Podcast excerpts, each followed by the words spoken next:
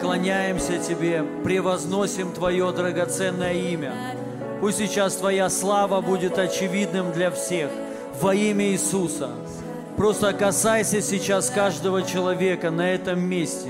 Пусть прямо сейчас Твоя сила, она сойдет на каждого во имя Иисуса. Аллилуйя! Мы превозносим Тебя, Святой Бог. Мы возвеличиваем Тебя выше всего, выше всех наших проблем. Ты больше всего. Аллилуйя! И Ты над всем. И все под Твоим контролем. И мы в Тебе, драгоценный наш Господь. И нет ничего важнее пребывания в Тебе во имя Иисуса. Двигайся здесь, Дух Святой, как хочешь Ты, во имя Иисуса. Касайся сейчас каждого человека. Прямо сейчас я высвобождаю исцеляющую Божью силу. Я высвобождаю Его присутствие. Я высвобождаю открытые небеса над этим местом во имя Иисуса. Аллилуйя! Дух Святой, слава, слава, слава Тебе! О, Рамашакатая Мосото Лобробо Шатидиди! О, Рамашакатая Мосото Лобро! О, Рамамама Шатадиди! О, Рамашакатая Мосото Лобо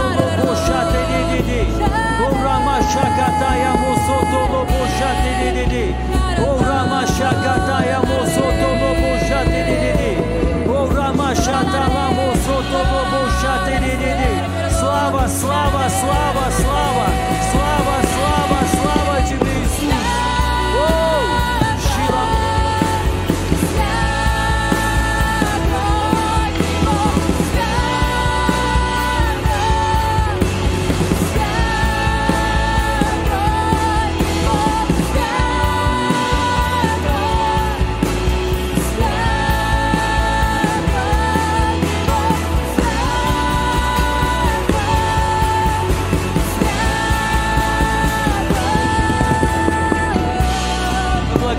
Тебя, Святой Бог, и мы превозносим Тебя. Я высвобождаю силу искупления, силу крови Иисуса Христа. Я утверждаю Царство Божье на этом месте во имя Иисуса Христа. Аллилуйя! Пусть Твое помазание будет нас учить Дух Святой во имя Иисуса. Положите руку на то ме- место, где есть боль.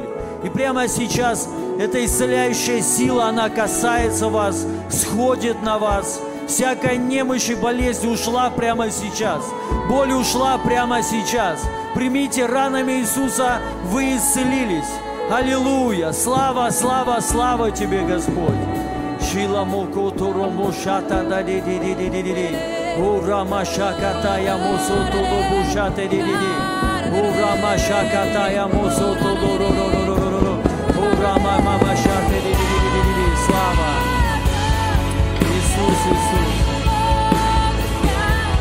Аллилуйя! Давайте сейчас помолимся. Наши сестры поехали в Мариуполь помогать там, как волонтеры служить. Давайте за них помолимся. И также я им сказал, они как с- соглядаты поехали туда. Мы тоже, э, я тоже хочу туда поехать, служить там, послужить. И давайте помолимся, высвободим Божие помазание, чтобы сила Его действовала через них. Во имя Иисуса Христа, Господь, мы благословляем этих сестер, которые поехали служить в Мариуполь во имя Иисуса Христа. Я высвобождаю кровь Иисуса Христа на них во имя Иисуса Христа. Ангелы, служите им и идите перед ними во имя Иисуса. Мы высвобождаем устройство, благословение и Его силу. Господь, подтверждай там их служение чудесами и знамениями во имя Иисуса Христа. И мы высвобождаем Его присутствие на них и на эту поездку, и также на этот город во имя Иисуса. Мы Его благословляем. И мы благословляем всю Россию во имя Иисуса. И я высвобождаю Божье, Божье благоволение, Божье благословение на наши все страны, на наших правителей. Высвобождаем Его мудрость во имя Иисуса Христа. И мы останавливаем все дела дьявола – и мы провозглашаем победу, благословение и пробуждение во имя Иисуса Христа. Слава Тебе, Господь, и хвала. Аминь. Давайте воздадим Богу всю славу. И присаживайтесь, дорогие. Рад вас видеть всех, Иисус Господь. Аминь. Я верю, сегодня будет сильное служение, замечательное. Бог будет действовать. И сегодня э, буду служить не я, слава Богу. Я рад всегда, когда я в церкви своей не я проповедую. Вот, мне нравится сидеть, слушать. Мы вчера встретились с замечательным служителем, э, епископом Андреем из э, города Владивосток. Давайте аплодисменты ему. Это хороший замечательный служитель, муж Божий, и он двигается э, в отцовстве. Вот именно учит о сердце отца, там, о детях, сынах. Мужское сильное у них служение. Поэтому я верю сегодня, Божья любовь наполнит нас. Аминь. Также вот мои друзья, рад приветствовать Марк. Давайте ему аплодисменты. Это сын Анатолия Гельманова, тоже Божий служитель. Аллилуйя. И с его друзьями, с командой, да, вот, слава Богу. И я хочу сказать о пожертвовании, о даянии. Я буду коротко сегодня. И апостол Павел сказал, что не обманывайтесь, кто скупо сеет, тот скупо и пожнет. Аллилуйя. И, э, не знаю, говорил я вам, ну, наверное, знаете, в последнее время Господь мне много что открывает в сфере финансов, а, по, а, по поводу обогащения, стяжательства, я шучу, вот, и, но есть Божья мудрость, я вот понял, увидел это в Библии, знаете, а, это прослеживается красной нитью такой, вот все Писание, когда мы видим, где люди Божьи, они вот как-то экономически поднимались, или страны. И они, у них были на самом деле те же самые при, принципы, что и э, у всех людей. Те же самые принципы в миру, они действуют, работают. Например, Иосиф. Кто-нибудь слышал, кто такой Иосиф?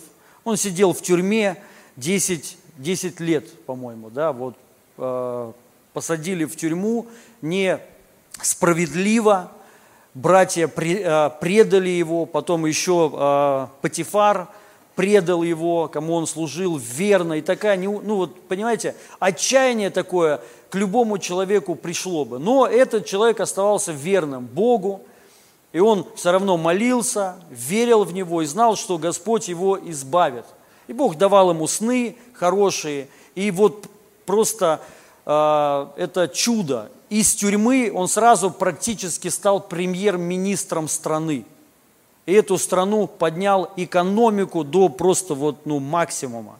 И принцип был один. Какой принцип? Кто знает? Копить. Копить. Он просто копил деньги. Вот и все.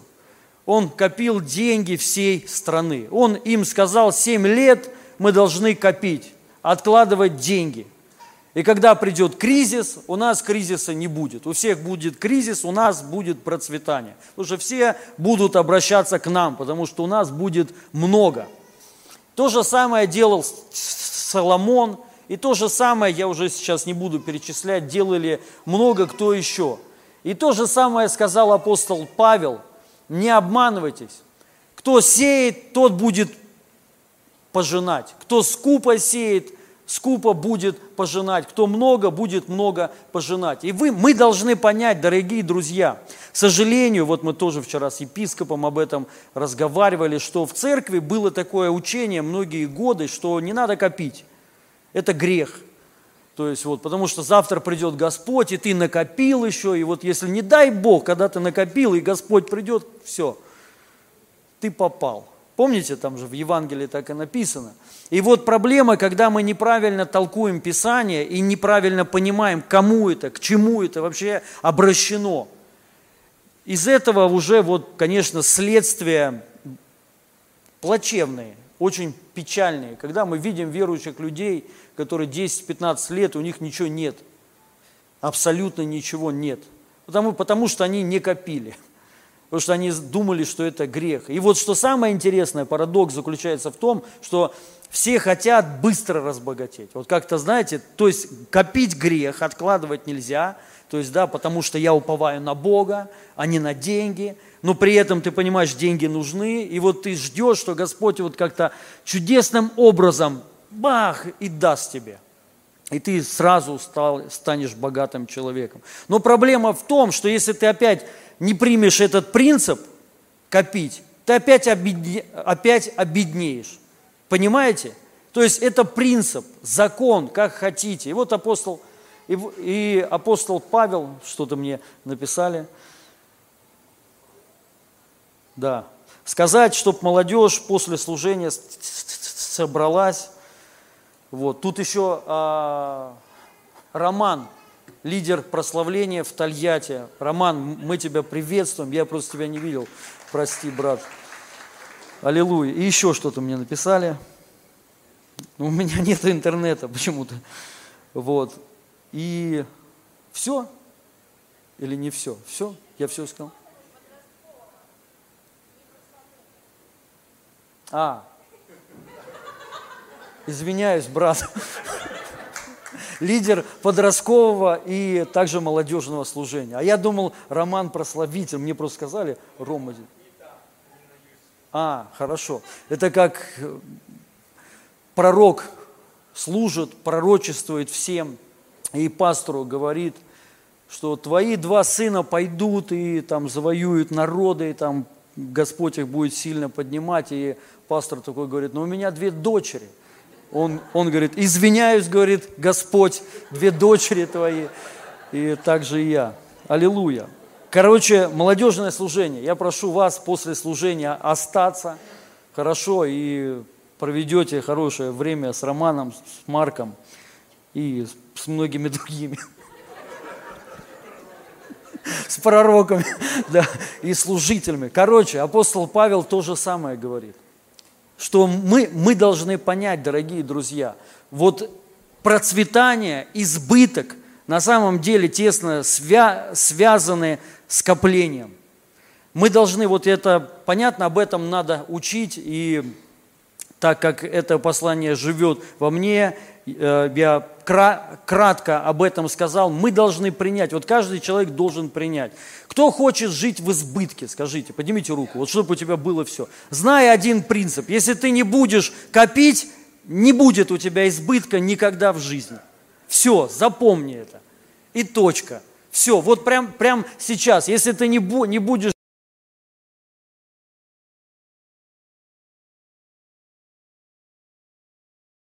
тебе даст мудрость вот эту. Мудрость – это сила приобретать богатство. Это мудрость. И она заключается в том, что деньги надо копить, откладывать, и потом еще второе – это научиться их еще приумножать, вкладывать. Но это потом. Хотя бы сначала, чтобы что-то вложить, надо что-то отложить. Аллилуйя! Это уже второе, водительство Духа Святого, то есть мы должны это знать. Но я хочу сказать, Павел сказал, что мы должны сеять. То есть и вот э, кто-нибудь знал, что в а, Иудее, в Ветхом Завете откладывали 10% а, отдавали. Кто-нибудь слышал? А вы слышали, что на самом деле это было не 10%, а 30%? Кто-нибудь знал это? Было три десятины, три. Не одна, а три. Одну они отдавали в храм, Вторую они отдавали, а, ну, просто раздавали бедным, нищим, короче, пожертвования. И третью они оставляли себе. Она, правда, нужна была а, для праздников, вот в то время, когда они шли на эти праздники, чтобы вот у них было что потратить и чтобы жить хорошо. Вот, короче, на конференциях. Но неважно. Сам факт, одну они откладывали себе. Мы должны понять, вообще кла- классно, в идеале это к чему прийти, вот чтобы каждый, каждый а, человек к этому стремился жить на 70%. Это вообще в идеале. Но к этому надо прийти. Может быть, годы уйдут, но к этому возможно любому человеку прийти. Если начать откладывать, откладывать. Деньги имеют такое свойство умножаться. Умножаться. Вы знаете, а, простая математика. Ноль, если умножить на 10, сколько будет, кто знает? Ноль. То есть мы все хотим умножения. Что такое избыток? Избыток – это умножение. И я знаю, что Бог умножает. Бог дает эту благодать, Он умножает то, что есть у тебя. Но если у тебя ноль, будет ноль. Какая бы благодать ни сошла на тебя, кто бы ни молился, ноль. Поэтому мы должны понять, вот в Библии написано, имеющему, что дастся. У не имеющего отнимется, будет ноль. Поэтому мы должны всегда иметь. Аминь. Всегда иметь. Верующие люди должны иметь деньги. Должны иметь не только деньги, должны иметь и квартиры, и вообще все должны иметь во имя Иисуса Христа. Но это свя- связано, еще раз скажу, вы должны научиться откладывать деньги. Откладывать. Аллилуйя, всегда. Не с того, что останется, а сначала отложить, а потом все, что останется, уже трать. И вот мудрость вот иудейская, как я сказал, 30%. Они одну, одну отдавали, сеяли в храм, в церковь, одну они оставляли на пожертвование. То есть на самом деле большая часть уходила просто, ну, может показаться непонятно куда. И только одну часть они оставляли у себя в кармане, которая и приносила им на самом деле избы, избыток, которая и давала им возможность отдавать просто так 20% просто так. Вот это и есть особая Божья благодать, которая так работает. И апостол Павел сказал, что ну, не обманывайтесь, кто сеет, тот будет пожинать. Аллилуйя! Поэтому, дорогие, вот церковь и вообще верующие люди должны смотреть на все, на финансы, как на семена. Это семена. Аллилуйя! Если ты вот, тебе Бог дал семена, обычные семена, их немного. Кто-то зарабатывает мало – но это семена. Ты их можешь просто так одну прокушать, и ничего не будет. А можешь сохранить, и они вырастут. Аминь. И принесут плоды. Вот так работает все. Но я вам хочу сказать то же самое в Царство Божие. Когда мы сеем в церковь, мы должны понять, мы сеем в духовное. В духовное. И оттуда приходят плоды. Аллилуйя. Рассматривайте, когда мы сеем деньги в церковь, это не просто так мы даем. Мы даем семена, которые принесут мне плоды, ну, мне, тебе плоды. Тот, кто сеет. Так смешно получилось, да, мне плоды. У-у-у, аллилуйя, заживем. Каждый, кто сеет, и Павел сказал, не обманывайтесь, кто сколько сеет, столько и пожнет. Вот так работает. Поэтому сейте и ожидайте, что придут плоды во имя Иисуса Христа. Аминь. И вот а, плоды могут, и могут быть номер один, конечно же, духовные плоды.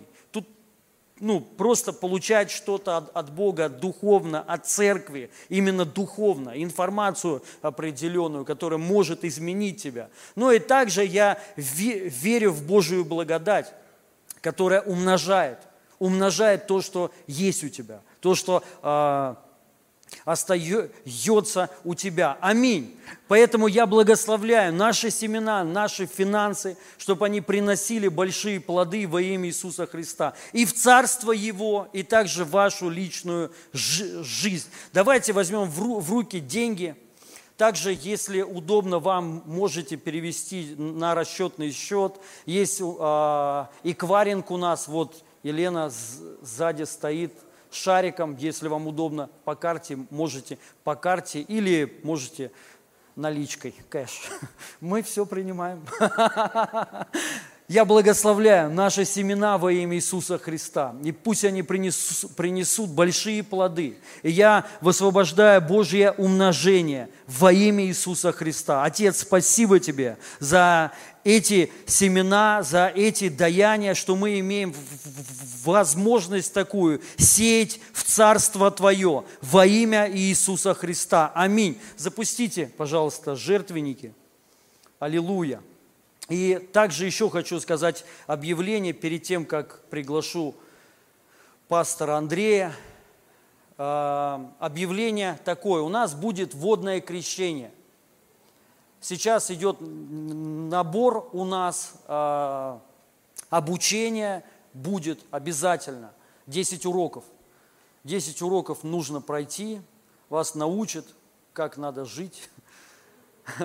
Научат объяснят, кто такой Иисус Христос, что мы умерли в Нем, воскресли, что мы новое творение. Аллилуйя.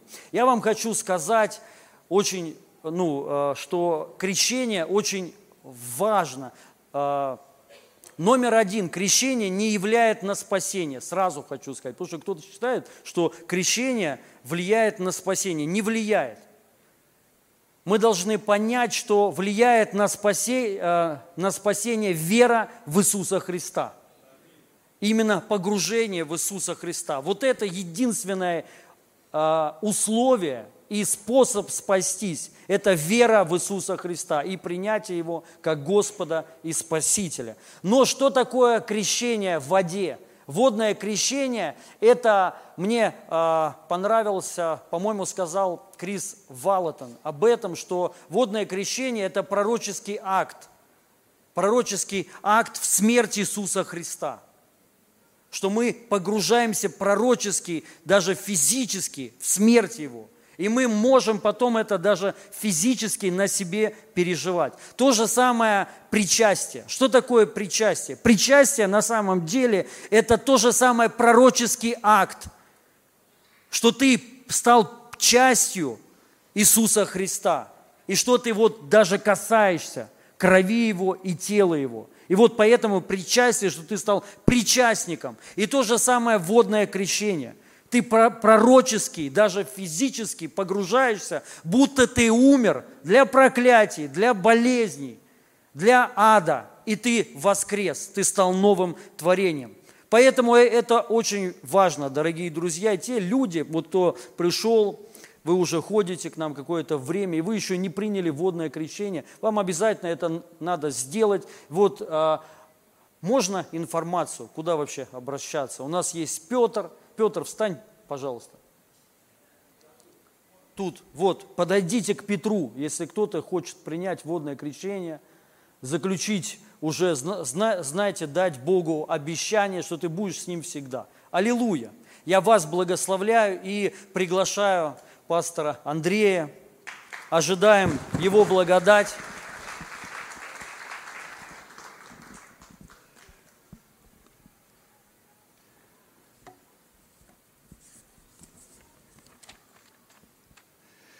Приветствую вас, друзья.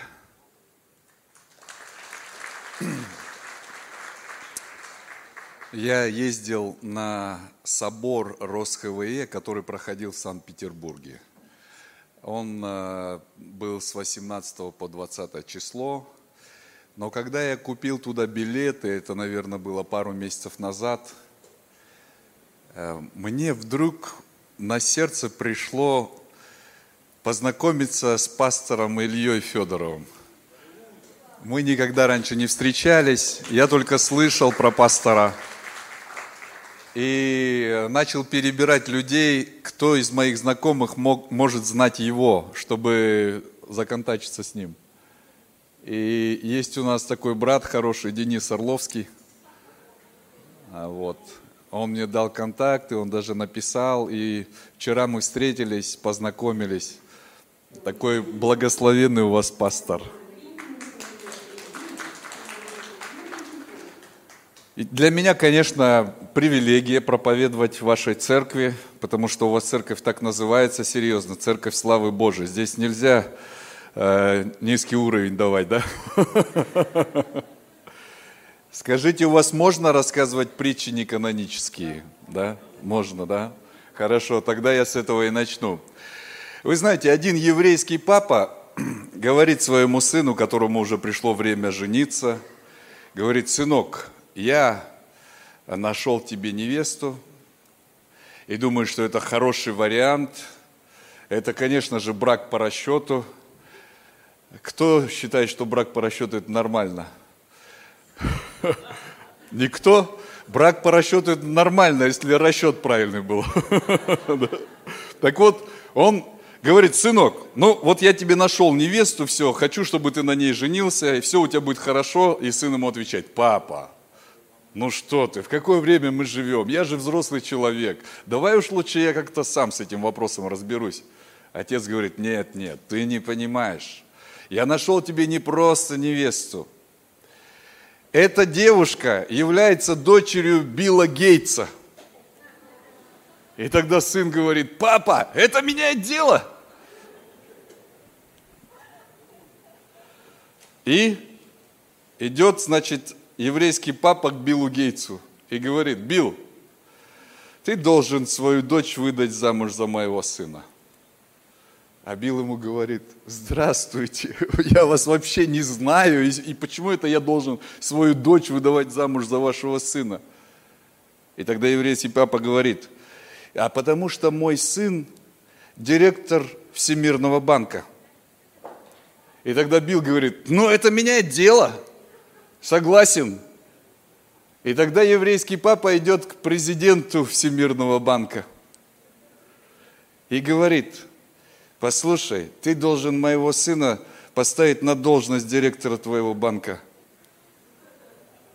Он говорит, здрасте, я вас не знаю, из чего это я должен вашего сына ставить на должность директора моего банка? Он говорит, да потому что мой сын зять Билла Гейтса – и тот говорит, ну это меняет дело. Хотели бы, чтобы у вас был такой папа, который все устроит, да? Я хочу вам сказать, что у нас с вами есть папа намного круче, чем еврейский папа. У нас с вами есть папа, который намного круче. Христианство э, – это откровение Бога как Отца – на, всей, на, на протяжении всей истории взаимоотношений Бога с человеком Он открывает себя. Бог это тайна, его познать невозможно. Потому что Он, знаете, есть такое слово э, трансцендентный. Я очень редко такие слова использую. Сам недавно разобрался, что это значит. То есть он за пределами нашего познания. Мы не можем его постичь сами. Он за пределами нашего познания. И мы, как бы мы ни старались, мы не сможем его познать. Но Бог, Он, он хочет быть познанным, поэтому Он открывается нам. Он открывается на протяжении всей истории. И в послании к евреям написано, Бог многократно и многообразно говоривший в пророках, последние дни сии говорил нам в ком? В Сыне. Да, почему в Сыне? Да потому что Он хочет открыться нам как Отец. Бог хочет открыться нам как Отец. И христианство – это откровение Бога как Отца. Вы помните, какая, кто знает, какая главная молитва у, у евреев? Так, где-то там. Правильно думайте, почему молчите? Правильно Молитва, главная у евреев, так начинается. «Слушай, Израиль, Господь Бог наш, Господь един есть», да? Но если я вас спрошу, как начинается главная молитва христиан, понимаете разницу? «Отче наш». То есть э, у нас главная молитва начинается «Отче наш», обращение Богу как Отцу. Кто-то говорит, когда ребенок родился, и вот он начинает что-то говорить, там первые слова его только он, младенец, начинает произносить, это, это слово «мама». Да ладно. Когда он начинает только, только звуки издавать, он говорит Аб, аб, абба, абба. Что значит слово абба на иврите? Папа. Папа. Наша цель вообще, вот мы, э, верующие люди, часто есть церкви, где э, такой большой акцент на Духа Святого, надо с Духом Святым общаться, и они, у них песни о Духе Святом, Дух Святой приди, Дух Святой наполни, все. А у кого-то такой акцент все на Иисуса смещен, Иисус, Господь, и песни об Иисусе, и, и Иисусу молятся и так далее. Но вообще-то наша цель это Отец. Наша цель это Отец. Иисус говорит, э, Евангелие от Иоанна, 16 глава, 25 стих. «Доселе я говорил вам притчами, но настанет, наступает время, когда уже не буду говорить вам притчами, но прямо возвещу вам об Отце». Он говорит, я пришел вам об Отце возвестить. Да? Еще давайте один текст посмотрим. Евангелие от Иоанна, 4 глава, 23 стих. Но настанет время, и настало уже, когда истинные поклонники будут поклоняться кому? Отцу в духе истине, ибо таких поклонников кто ищет? Отец ищет. Наша цель – это Отец. Э, однажды, однажды э, к Филиппу, Филиппу пришли, пришли люди, греки, которые говорили, мы хотим увидеть Иисуса. Помните? Пришли греки. И Филипп очень такой пытливый человек был. И он, знаете что? Он говорит однажды Иисусу, говорит, Господи, покажи нам Отца и довольно для нас. 14 глава, 8 стих, Евангелие от. Он говорит, покажи нам Отца и все, нам больше ничего не надо. Как вы считаете, он заблуждался или нет, говоря, что все и довольно для нас? Я думаю, что он говорил истину. Когда человек познает Отца, он перестает э, бояться, перестает кому-то что-то доказывать. Его ценности меняются. Когда человек познает Отца Небесного, вся его жизнь, его вся внутренность меняется. Дело в том, что э, и вы знаете, и я на протяжении уже многих лет своего служения видел в церкви людей, которые много лет христиане, но они до сих пор внутренне не исцелены, они, они имеют много страхов, они очень неуверенные, поэтому они пытаются постоянно что-то кому-то доказывать. Вы видели таких людей? Но в вашей церкви таких нет. Я уверен, у вас таких нет. Наша цель – это Отец. А какова же роль Иисуса? А Иисус тогда, какова его роль? Посмотрите, что Иисус сам о себе сказал – Евангелие от Иоанна, 14 глава, 6 стих. Это известная цитата, которую очень часто цитируют. Иисус сказал ему, «Я есть что? Путь и истина и жизнь. Никто не приходит куда? К Отцу, как только через меня». Иисус говорит, «Я путь». И если вы хотите прийти к Отцу, вам нужен я, потому что без меня невозможно. Нужно только отождествиться со мной, вы можете стать сыновьями и дочерьми. Только через меня можно пережить отцовство Божие, говорит Иисус. Он говорит, я путь, и я тот, через которого вы приходите к Отцу. Если вы хотите к Отцу, тогда вам нужно к Иисусу. Через Него. Вот что Он о себе говорит. То есть Иисус это не цель. Он говорит, я путь. Аминь. А Дух Святой тогда, Дух Святой. А Дух Святой, его роль заключается в том, чтобы нам свидетельствовать, что мы дети Божьи. Знаете почему? Да потому что столько всего в этом мире э, направлено на то, чтобы разрушить нашу уверенность в том, что Отец наш, нас любит. Столько всего в этом мире. Братья и сестры, когда Иисус был в пустыне искушаемый, вы помните, а, что первое дьявол ему сказал? Он ему говорит, если ты кто? Если ты Сын Божий, вот эту связь дьявол постоянно хочет разорвать. Он хочет разорвать вот эту связь, вот этот коннект, он хочет разрушить. Поэтому роль Духа Святого постоянно нас утверждать в этом. Посмотрите, Римлянам 8 глава, 15 и 16 стих.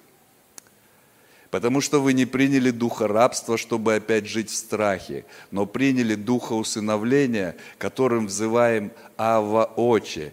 И смотрите, что дальше написано. Сей самый дух свидетельствует духу нашему, что мы дети Божии. Он постоянно нам свидетельствует. Знаете что? Потому что у нас постоянно сомнения. Вот я сегодня утром с женой поругался.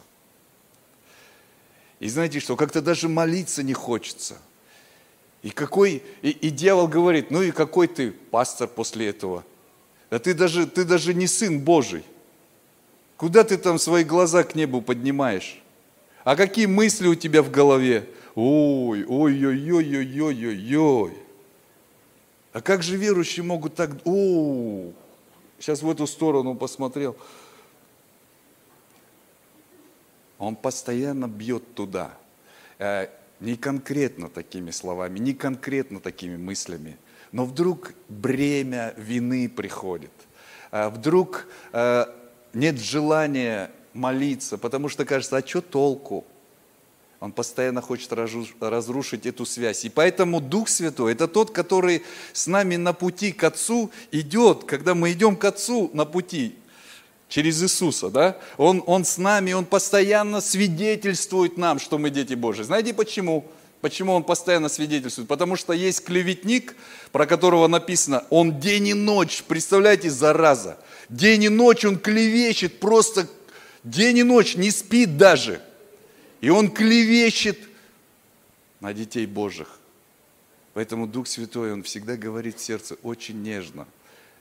Да, да, ты, ты, может быть, что-то не то сделал, но это не изменило твоего статуса сына или дочери Божией. Это не изменило, потому что ты этот статус получил не потому, что ты что-то сделал или чего-то не сделал. Ты не поэтому этот статус получил. Ты его получил, потому что что-то сделал Иисус, Сын Божий. Он тебя искупил. Аминь. А, вы знаете, драгоценные, я с 2003 по 2008 год на Сахалине, кто-нибудь знает, что у нас в России есть такой остров Сахалин? Мы его ласково называем Кочка. Вот там, на, на этой кочке, я служил в тюремном служении. И однажды был в колонии для несовершеннолетних, там присутствовало, может быть, 100 человек в зале. Это одни пацаны были, от, э, там, думаю, 16 до 20 лет примерно. И я спросил, пацаны, у кого из вас нет отца? И знаете что? Почти все подняли руку. Почти все. А если я сейчас спрошу вас, у кого из вас нет отца? Не так много, слава Богу. Вот эти вот пацаны, вот эти пацаны, они там оказались, а, и одна из главных причин, что отца не было в жизни. Среди них есть те, которые пойдут дальше. Они, знаете, такие крутые парни. Они будут доказывать, они отрицалово, они пойдут дальше э, на строгий режим, на особо строгий. В крытые тюрьмы они пойдут. Они будут там противостоять администрации тюрьмы, они постоянно будут что-то доказывать. И все это, знаете почему? Потому что внутри нет уверенности. Отец их не утвердил в жизни. Вот поэтому им нужно доказывать. Я тоже безотцовщина. Я своего отца не видел а, никогда даже на фотографии. Я не знаю, кто это. Предполагаю, что мужчина симпатичный был. но я его не видел никогда, я не знаю, что такое отец. Но Бог благословил меня э, детьми, у меня семь детей. Один сын и шесть дочерей. Представляете, что дочери делают с сердцем папы? Чего только они с ним не делают. Говорит, папочка, можно я тебя поцелую? Денег нет, меня уже мама поцеловала.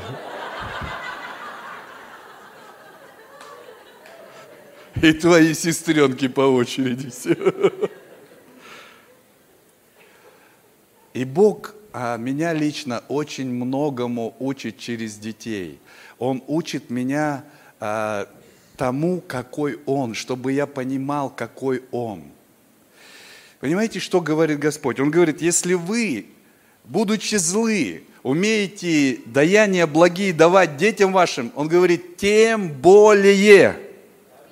То есть он говорит, если вы встретите когда-нибудь такого прекрасного отца, замечательного, просто удивительного отца, вы знаете, тем более. Отец Небесный тем более. И я вам расскажу несколько историй о том, как, э, как у нас с детьми э, были моменты, через которые Бог меня учил. Но э, прежде скажу, что вы знаете, что Россия в мире занимает первое место по безотцовщине. Первое место Россия занимает по безотцовщине в мире. Второе, третье – Китай и Индонезия. Ну, их просто много, но нас не так много русских. Вот таких, как я, русских осталось вообще мало. Но первое место, 140 миллионов всего. Первое место по безотцовщине. Это просто жуть. У евреев у евреев есть такой обряд бармитсва, когда они посвящают мальчиков. Я был один раз в Израиле, и вечером мы пошли с женой погулять по вечернему Иерусалиму. Пошли прогуляться, и знаете, что я увидел? Это время а, уже за 11 было, там уже 12 час. Я увидел вот какую картину. Очень много людей гуляют. Очень много людей гуляют вечером. И очень много гуляют мужчин с мальчиками. Идет мужчина, у него вот кипа на голове, и два мальчика тоже с этими штучками.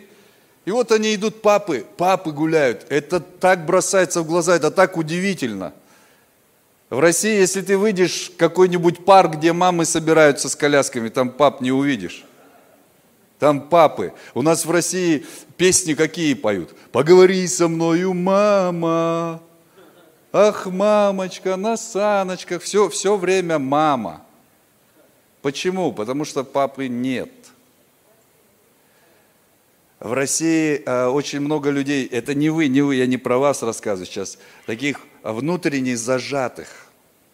Когда их начинают хвалить, они начинают, ой, да это не я, да, ну да что вы, да. Э, Человек в церкви хорошо спел, прославление вел, ему говорят, слушай, спасибо, так было здорово. Он говорит, да, да это, это не я, это все Господь. Так и хочется сказать, послушай, ну Господь бы лучше это сделал, если что. Ты просто скажи спасибо, что оценили, но столько неуверенности внутренней. Почему? Потому что это должен папа дать. Папа должен дать эту уверенность, он должен утвердить на жизненном пути мамы, они до 50 лет вот так, сыночек, не уходи никуда, приходи, я борщ, борщ сварила вкусный, приходи, котлетки есть, все. Ему уже 50, он говорит, мам, ну у меня как-то жена есть, нет, к мамочке зайди. А, а что делают отцы? Только начинает подрастать сразу, давай мусор выноси. Мать говорит, куда он понесет, ведро такое больше его. Может, давай. И вот отец сразу, как только ребенок начинает подрастать, он сразу его подталкивает, выталкивает его в жизнь. Отец дает уверенность, ты можешь, у тебя получится, он утверждает на жизненном пути. А когда отца нет, то очень-очень много неуверенности. И вот это бармитство, однажды у нас в церкви семья одна захотела это сделать. Знаете, что они сделали? Они об этом прочитали очень много. И вот что они сделали. Я сам впервые присутствовал на этом, но мне это очень понравилось. Я не делал это со своим сыном, потому что он уже а, взрослый. А, но обычно это делают с ребенком лет 12. Значит, а, арку ставят, арку украшают ее, как знаете, как для, для свадьбы арку ставят на этой стороне женщины во главе с мамой. И вот ребенок там с мамой, и мама, она условно, условно, она с ним прощается. и говорит, сыночек, вот ты становишься взрослым, ты становишься мужчиной, и вот э, я хочу тебе, она подарок ему делать. Тогда те родители, они цеп, цепочку золотую подарили сыну.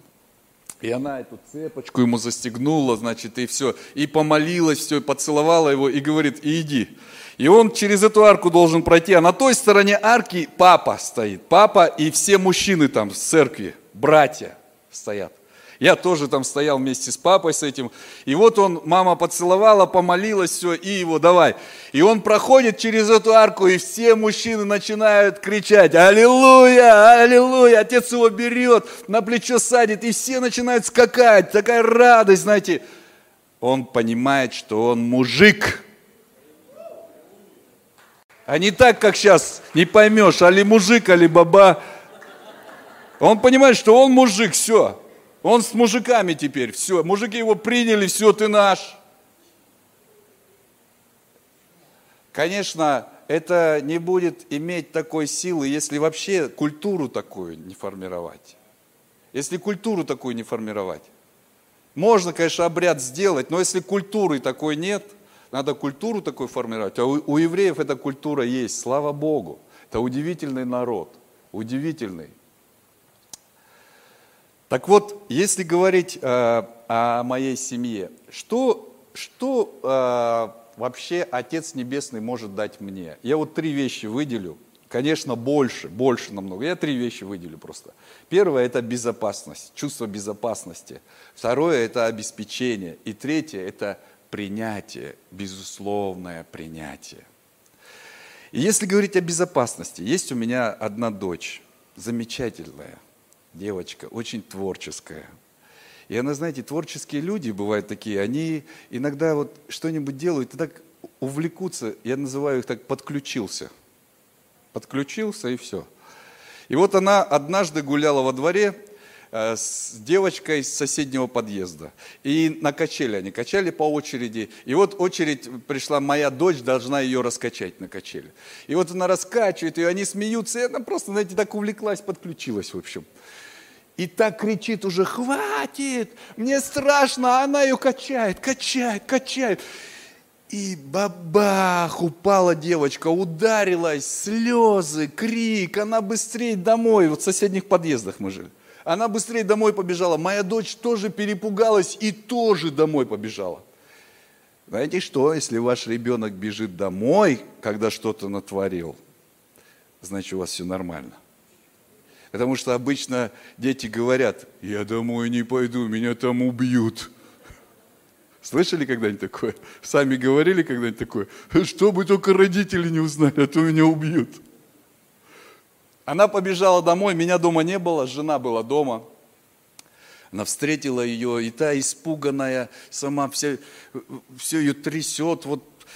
И в этот момент звонок в дверь. Моя жена дверь открывает, а у нас пятый этаж, мы на пятом этаже тогда жили, и, и лифта нет, это пятиэтажный дом.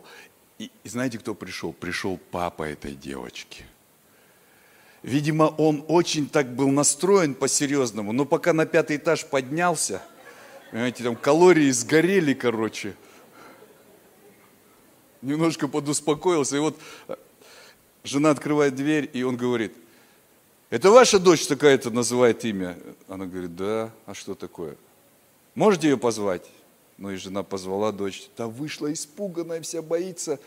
И он говорит, это ты мою дочь раскачал на качели? Та говорит, да. А он, а он посмотрел на нее и сказал, понятно, и ушел. Что ему понятно? Вообще непонятно. И все, и жена тоже в переживаниях. Что, что, что это было? Я пришел домой, и вот они мне сразу, жена рассказывает, а дочь из комнаты выглядывает, смотрит, папа пришел, она смотрит. Она смотрит, когда рассказывает мне жена, она смотрит на мое лицо. Вы знаете, у Бога лицо доброе, потому что пред лицом Его радость. Аминь. И она смотрит на мое лицо нам сказано, ищите лица Господа, да? Потому что оно доброе. Когда тебе плохо, ищи лица Господа. И я смотрю, что она смотрит на мое лицо. И когда жена мне рассказала все, я посмотрел на нее и улыбнулся. Пошел к ней в комнату, она сидит. Подсел рядом на кровать и, и говорю, ну что, это правда ты? Она говорит, да, папа. Я говорю, ты, наверное, хотела ей обе ноги переломать. Она говорит, нет, папа, я нечаянно. Я говорю, верю. И она сразу же ко мне придвинулась поближе. Я говорю, доченька, нам нужно пойти, тебе нужно попросить прощения. Все-таки, ну, понятно, что ты нечаянно, но это не помогает. Вот прощение, оно помогает, когда просишь прощения. Пойдем сходим. И она на меня смотрит так испуганно, потому что она помнит того дядю. Я говорю, доча, ты не бойся, я же с тобой буду. Вообще не бойся, никто тебя не обидит. Я же с тобой буду. И мы пошли, она идет позади меня, значит, мы пришли, у них там, по-моему, третий этаж, что ли, я позвонил, он открыл дверь, ну и сразу стало очевидно, что у нас разная весовая категория. Я повыше был на голову примерно.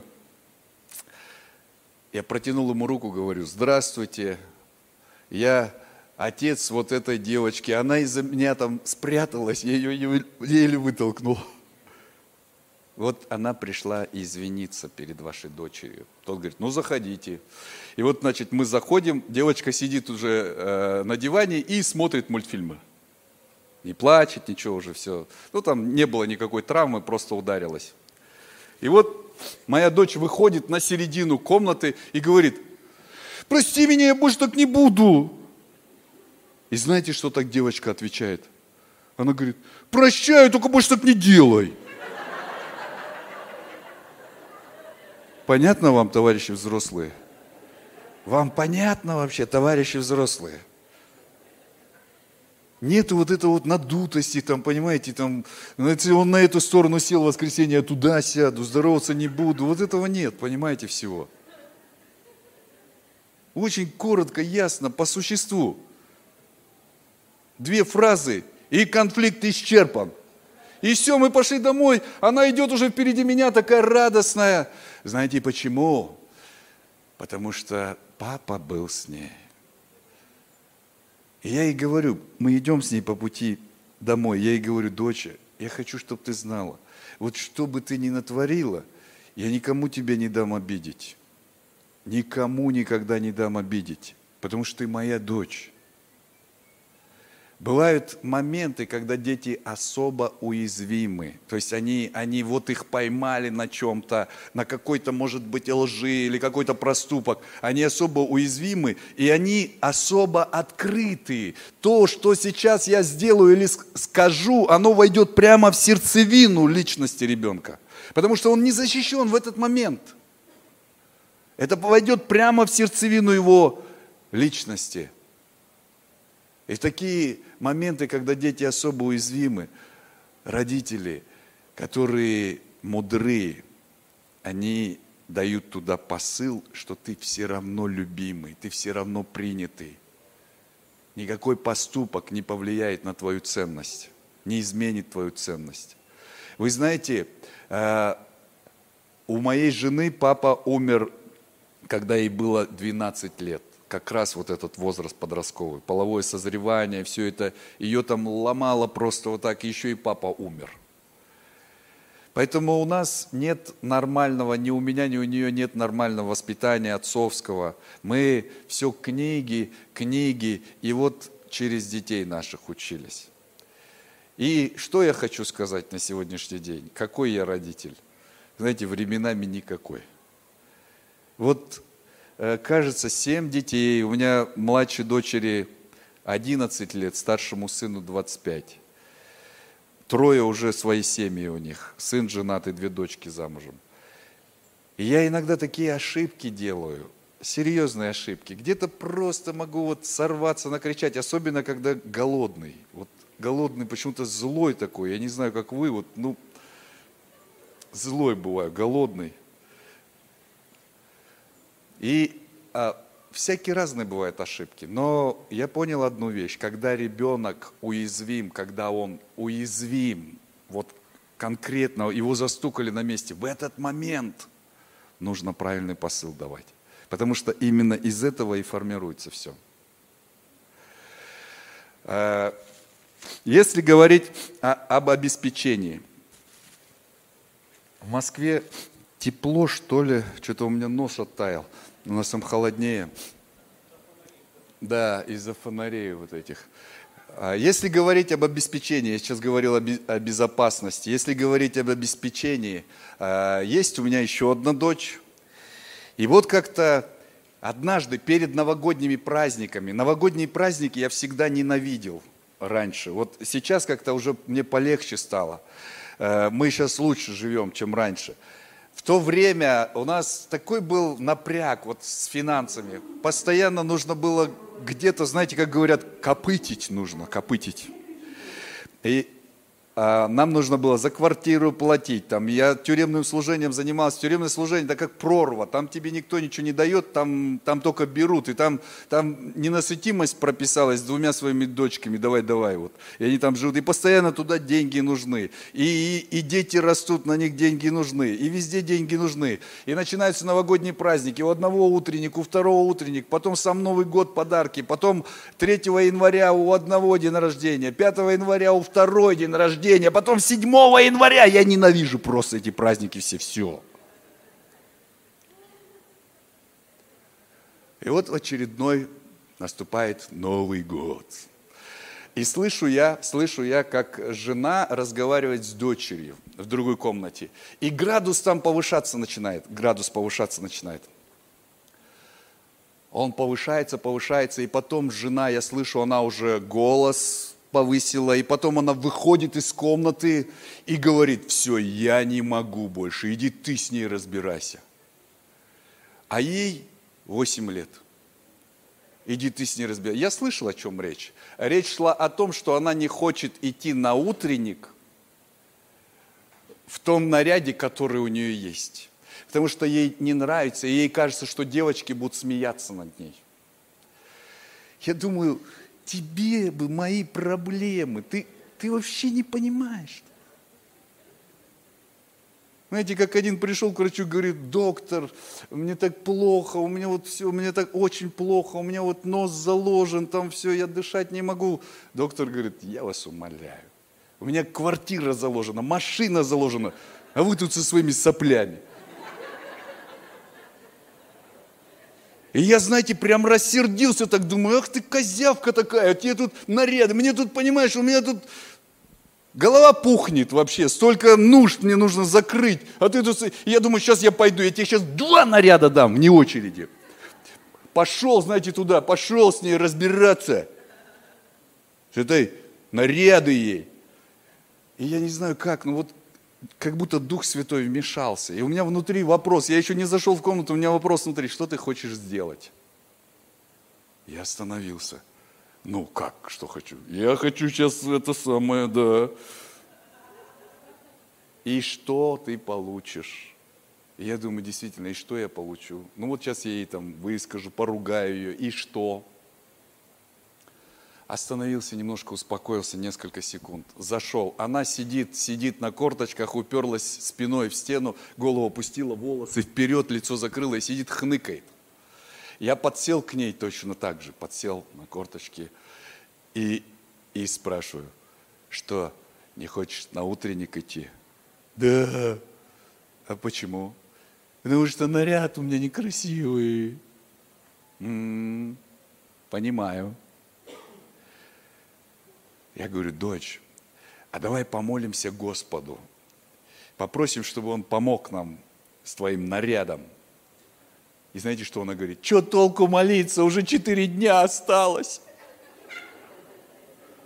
Я говорю, доченька, ну ты знаешь, вообще-то Господь всю вселенную за шесть дней сотворил. Думаю, что ему четыре дня вот так вот достаточно будет, чтобы наш вопрос решить. Она говорит, ну давай помолимся. И молитва была очень простая, очень краткая, как обычно, Господь помоги, благослови, там и все такое. Аминь. Догадайтесь, с 25 раз, кто загрузился. Она встала, волосы назад, слезы вытерла и пошла. Пошла, как будто ни в чем не бывало. Знаете, А я сидел, и у меня даже ноги не могли подняться, разогнуться. Меня так придавило, и знаете, мне что-то так стало жалко себя. И так мне стало больно на сердце, я думаю, да что это такое? Я, знаете, ни, ничего жене не сказал, вышел из дома, сел в машину и уехал в офис церковный. Там никого не было, слава Богу. И у меня прям, знаете, такое было состояние вот отчаяния. Казалось бы, ну это, это мелочь такая, но у меня все это накопилось. И оно, вот знаете, как вулкан такой, который сейчас рванет. И я в этом офисе стал на колени и как взмолился. И, и я так молился, я так конкретно молился, и так, и так долго молился, где-то полторы минуты. Но, но вся моя молитва, она была вот такая. Я кричал, Отец, ты же мой Отец, но почему я так живу? И знаете, я вот как, как будто у меня душа прямо аж чуть не вылезла, я за пятку поймал. Вернул обратно, еще нужна мне. И вдруг мне полегчало. Я, знаете, встал после этой молитвы, так хорошо стало. И текст пришел, все заботы ваши возложите на Него, ибо Он печется о вас. Знаете, что с греческого, как переводится слово «все»? Знаете, как с греческого переводится «все»? Значит, все. Не 99 и 9 десятых, а все 100 все заботы ваши возложите. А знаете, что вот это слово возложить, это очень сильный глагол. Это значит прям сильно оттолкните в его сторону от себя. Я слышал, как один брат э, этот, этот э, стих, когда э, раскладывал, он говорит, ну представьте, что э, идет человек, рядом с ним ослик молодой, здоровый – но всю поклажу, весь груз человек несет на себе, а ослик идет рядом. Догадайтесь, кто там осел? Отец Небесный говорит, все заботы возложите. Это, это акт духовный такой. Это акт веры. Возложите все заботы. Почему? Потому что он печется, он очень активно печется о вас, заботится. Вот русское слово такое печется, печься о ком-то, оно такое какое-то теплое, да, с печкой что-то, да. Печется, он заботится, он, он активно это делает. Не так просто, знаете, ну давай, ну что-то как-то это, сегодня не хочу, завтра приходи. Нет, он, он очень активно. Поэтому заботы нужно возложить на него – Аллилуйя, товарищи верующие.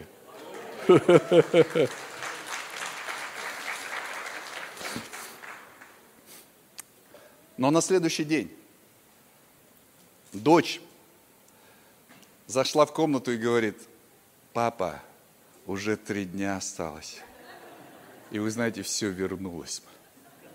Опять этот груз, все вернулось. Но я знаю, как включать переадресацию.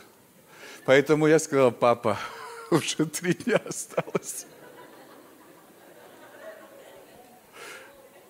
Я включил переадресацию, и вы знаете что? Опять все хорошо в сердце. Я сразу же про это забыл. И вот каким-то образом деньги пришли. Деньги приходят. Аминь. Они всегда приходят. Пастор Илья сегодня сказал такой важный принцип – копите, потому что они приходят, и их надо копить. Деньги приходят. Если кто-то говорит, у меня денег нет, я вам скажу, это брехня. Потому что у вас хоть какие-то деньги есть. Если даже у вас есть монета одна, значит у вас есть. Никогда не говорите денег нет, потому что есть принцип библейский, имеющему дано будет и умножится. Если человек говорит, у меня нет, тогда нет умножится еще. Если у вас больная нога, не нойте, постоянно, о, нога болит, нога болит. Лучше скажите, Господи, спасибо за вторую здоровую, аллилуйя. Имеющему одну ногу здоровую, да будет вторая здоровая. Если надо, даже третье. Да? И вот деньги пришли, деньги пришли. Жена пошла с ней в магазин, значит, купила ей там наряд, она облачилась. И зовет меня, папа, иди смотри. Я захожу в комнату, вау, доченька, все люди как люди, одна ты королевна. Бог учит, что Он заботится о нас. Знаете, что когда мы сами начинаем беспокоиться очень много, мы как, как будто закрываем для Бога возможность позаботиться о нас. Когда человек очень сильно напрягается, у него все сжимается. Да или нет? И все отверстия, через которые должно что-то прийти, тоже сжимаются. Не надо напрягаться. И третье, о чем я говорил, это принятие, что Бог нас принимает. Э, раньше было только одно место, где принимали тебя таким, какой ты есть. Это полиция. Там тебя примут таким, какой ты есть. Сейчас второе место появилось. Это военкомат. Там примут тебя таким, какой ты есть. Но на самом деле Отец Небесный принимает нас – он нас принимает и принимает безусловно, такими, какие мы есть. Другое дело, что Он не хочет нас оставить такими, какие мы есть. Да что такое у меня, а? Вот у вас здесь оттаяло все у меня. Простите.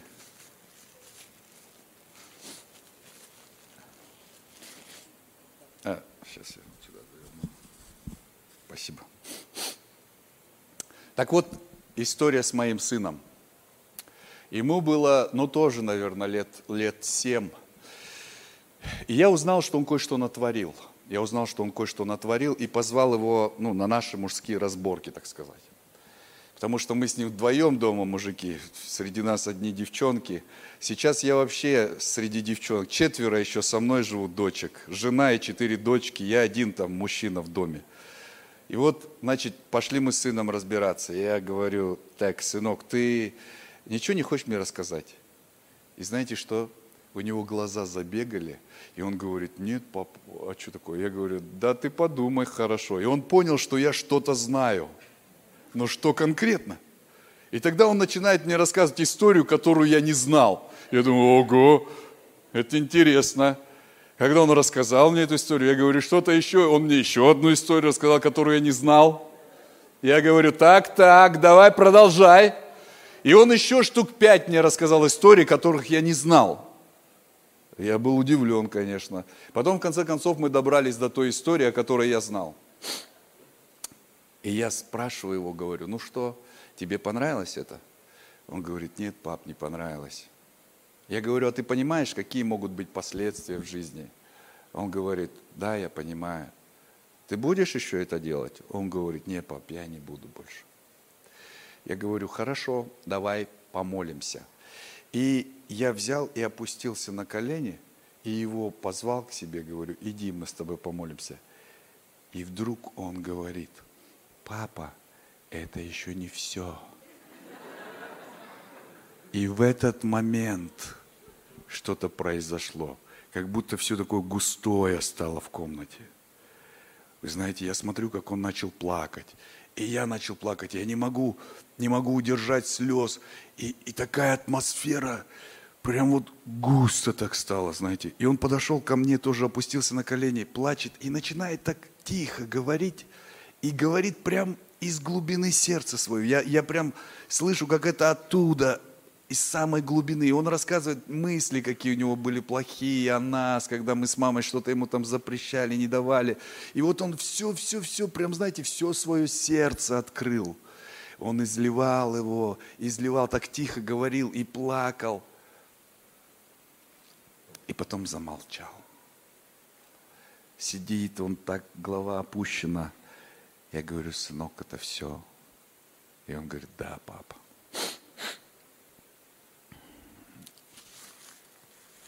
Я говорю ему, сынок, посмотри на меня.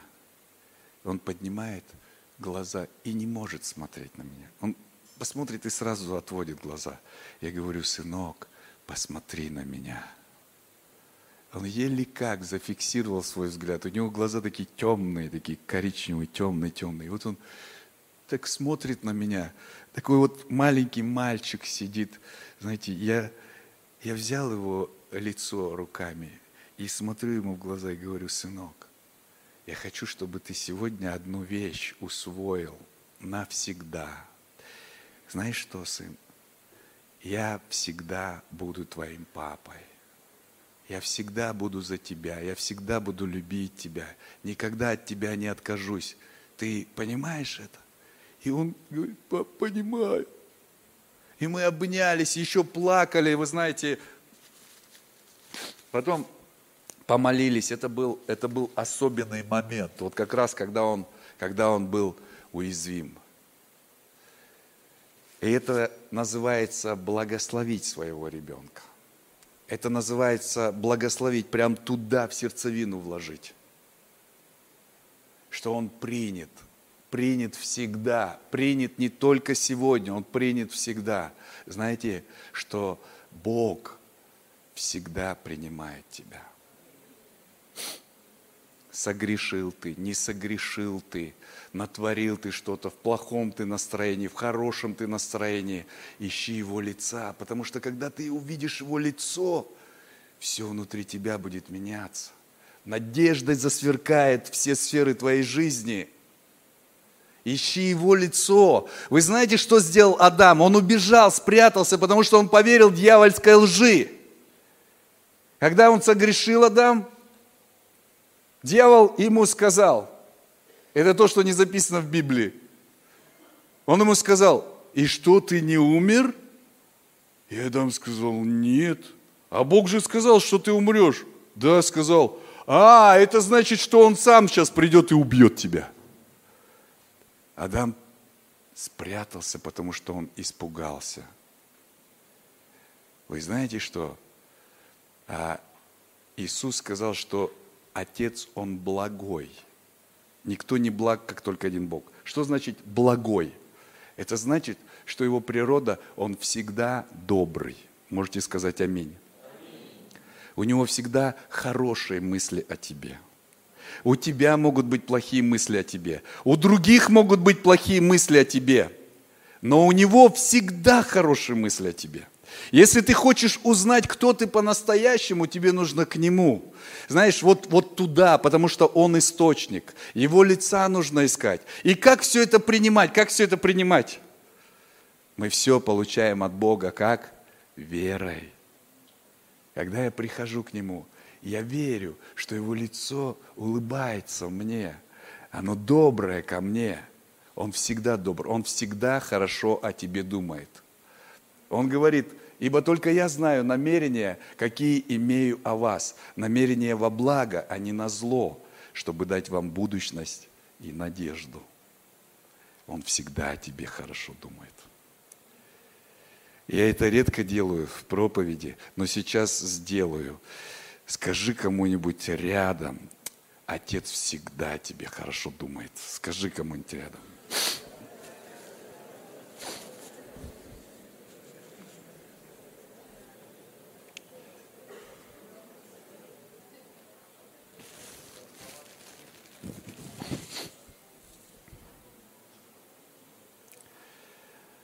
Я уже заканчиваю свою проповедь, потому что у меня уже и время закончилось. Заповедь нарушил я, блаженны краткие, ибо опять позваны будут. Да, есть такая заповедь. А, давайте с вами еще один текст посмотрим, и я вам расскажу еще одну историю, и мы будем молиться. Я думаю, что прямо сегодня, прямо сегодня кто-то получит для себя что-то очень важное – когда мы будем молиться. Я не верю, что за один день можно изменить жизнь. Но я знаю, что за один день можно изменить свои мысли и отношения. И это изменит всю твою жизнь. Это изменит всю твою жизнь. Послание к римлянам, 8 глава, 39, 38-39 стих. Это замечательный текст библейский. Апостол Павел говорит, я уверен. Я, говорит, уверен – на сто процентов, что ни смерть, ни жизнь, ни ангелы, ни начало, ни силы, ни настоящее, ни будущее, ни высота, ни глубина, ни другая какая тварь не может отлучить нас от любви Божией во Христе Иисусе Господе нашем. Представляешь, я не знаю, что в твоей жизни, что ты переживаешь сегодня. Я не знаю, что ты натворил. Я не знаю, кто ты. Но я знаю одно, что что бы это ни было в твоей жизни, кто бы тебя как сильно не ранил, кто бы тебе какую боль не причинил, ничто не может отлучить тебя от любви Божьей. Ничто. Ничто, апостол Павел специально перечислил здесь все это. Ничто не может тебя отлучить от любви Божией. Я расскажу вам еще одну историю. И можно, да, уже играть, так может чуть-чуть погромче даже. Возможно, вы эту историю знаете, она такая известная. Один пастор долго копил деньги, как сказал пастор Илья, копить, копить. Он копил деньги на новую машину. У него была машина старая такая, а он копил деньги на новую машину. Он так себе хотел новую машину – и он даже знал, какого цвета она будет. Копил, копил, копил. Годы шли, и однажды он накопил. Представляете, он а, поехал в салон, настал этот день. Он из салона купил новую машину, такую, какую хотел. Такого цвета, какого хотел. Это была замечательная машина. Она вся сверкала – когда у мужчины появляется новая машина, он делает так.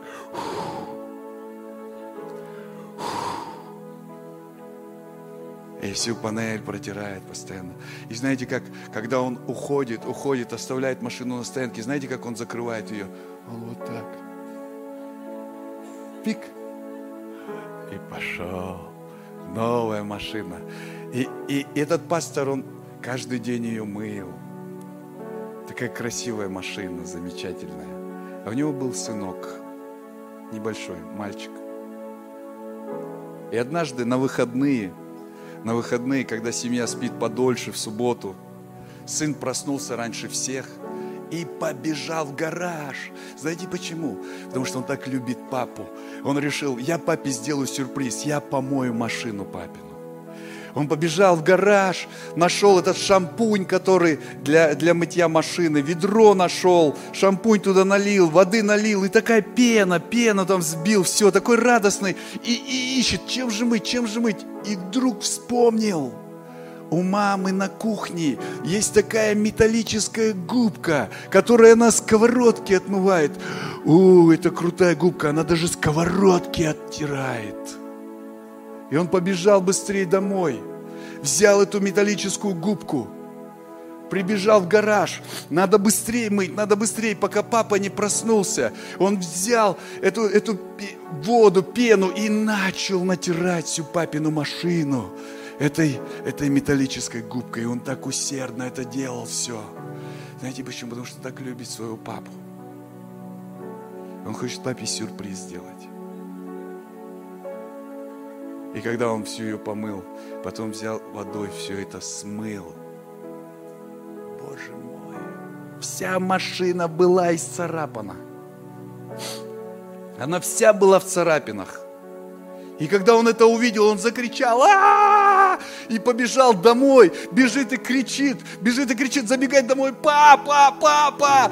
Отец вскочил, что, сынок, что, что случилось? Он говорит, твоя машина. И отец быстрее в гараж побежал. И когда он увидел свою машину, он был в шоке. Говорят, сейчас правильно говорить надо в джипе, да? Но он в шоке был. Представляете, он, он просто вот стоял, смотрел, э, вся она была вся, потому что сынок так усердно это делал. Он пошел домой. Когда он зашел домой, сын стоял в углу и плакал. Плакал и говорил, папочка, я не хотел, папа.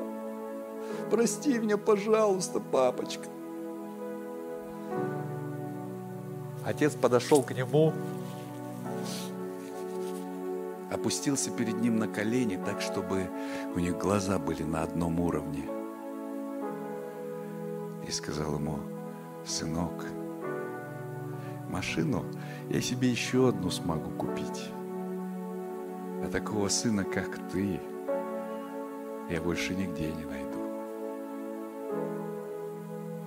Вы знаете, это может делать человек, просто человек. Но Библия нам говорит, тем более, как это получить, как это получить. Ты хочешь это получить? Ты хочешь лицо Отца увидеть доброе к тебе? Он смотрит на тебя и улыбается. Давай сейчас поднимемся.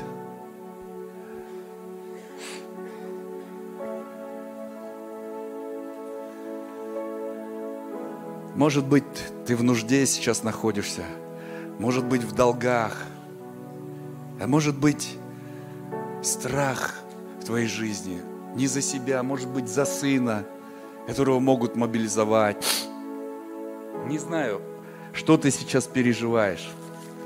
Это не важно. Может быть, ты думаешь, я не такой, как многие другие верующие, которых Бог так любит –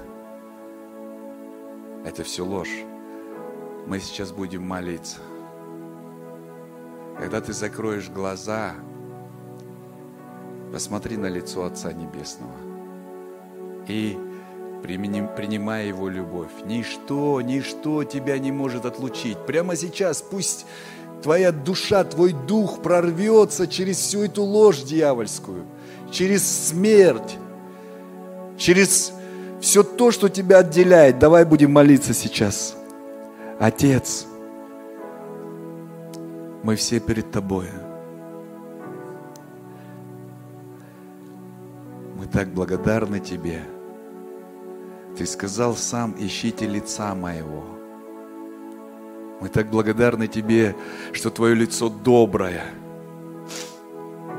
мы так благодарны Тебе, Господь, что Ты принимаешь нас, как своих сыновей и дочерей. Мы поднимаемся сейчас внутри, поднимаемся. Поднимаемся внутри, Господи Боже наш. Мы поднимаемся через эту боль, через эти страхи. Мы поднимаемся.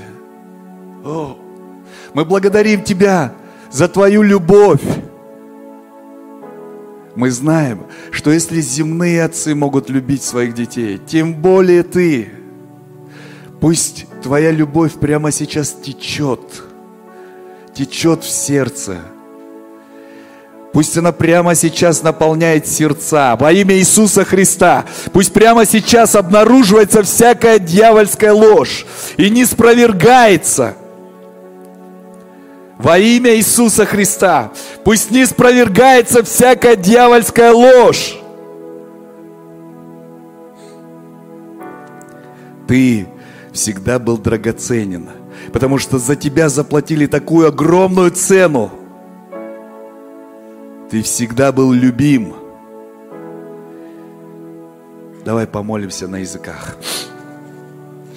Hiledi kundarana fatti kushta bakarana fadubistuma. Edi gidili di kontorono mosta ganda biri tuli di biritana na pa. Rogo do bostoya rekina la pa. Gridi bistora ne kindarana ma. Rotobo sopro kopa hata pagalari biritumbo. Latina na na kamaro be de biritu bisinta. Lek la cara pata bostoya. Kiridi filera mo tombo soy. Ile lebo doma soboro kiridi fililara. Romo do bostoro marana pa. Kiriti la bahata na sheya. Ile Ligili di furu di biri sontolo di кам. Лембра да пагалараба di бiri di бiri доллари кандава. Прямо сейчас обнаруживается дьявольская ложь. Вот то, что всплывает у тебя сейчас, это вся дьявольская ложь. Скажи, я отрекаюсь от этого, я отвергаю это. Ничто не может тебя отлучить от любви Отца. Пусть в твою жизнь приходит эта уверенность. Пусть в твою жизнь приходит эта уверенность. Тебе не нужно никому ничего доказывать. Тебе не нужно никому ничего доказывать. Робосо прокомахатапада. Либратана канамастая. Риблоро годы.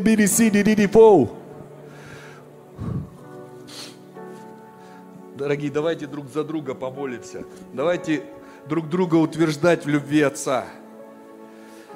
Боже наш, драгоценный любящий, мы благодарны Тебе, что мы Твои дети. Нет хотения мужа, нет хотения крови, нет хотения плоти. Мы от, от Тебя родились, от Твоего семени, от Слова Твоего. Мы благодарны Тебе.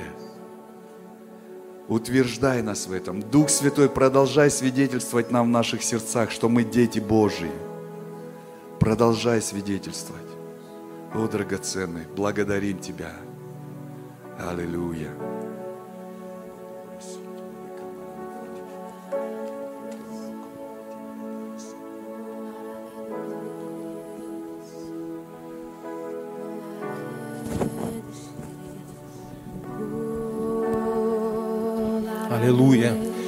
Давайте дадим аплодисменты Господу и пастору Андрею, епископу Андрею. Присядьте, друзья.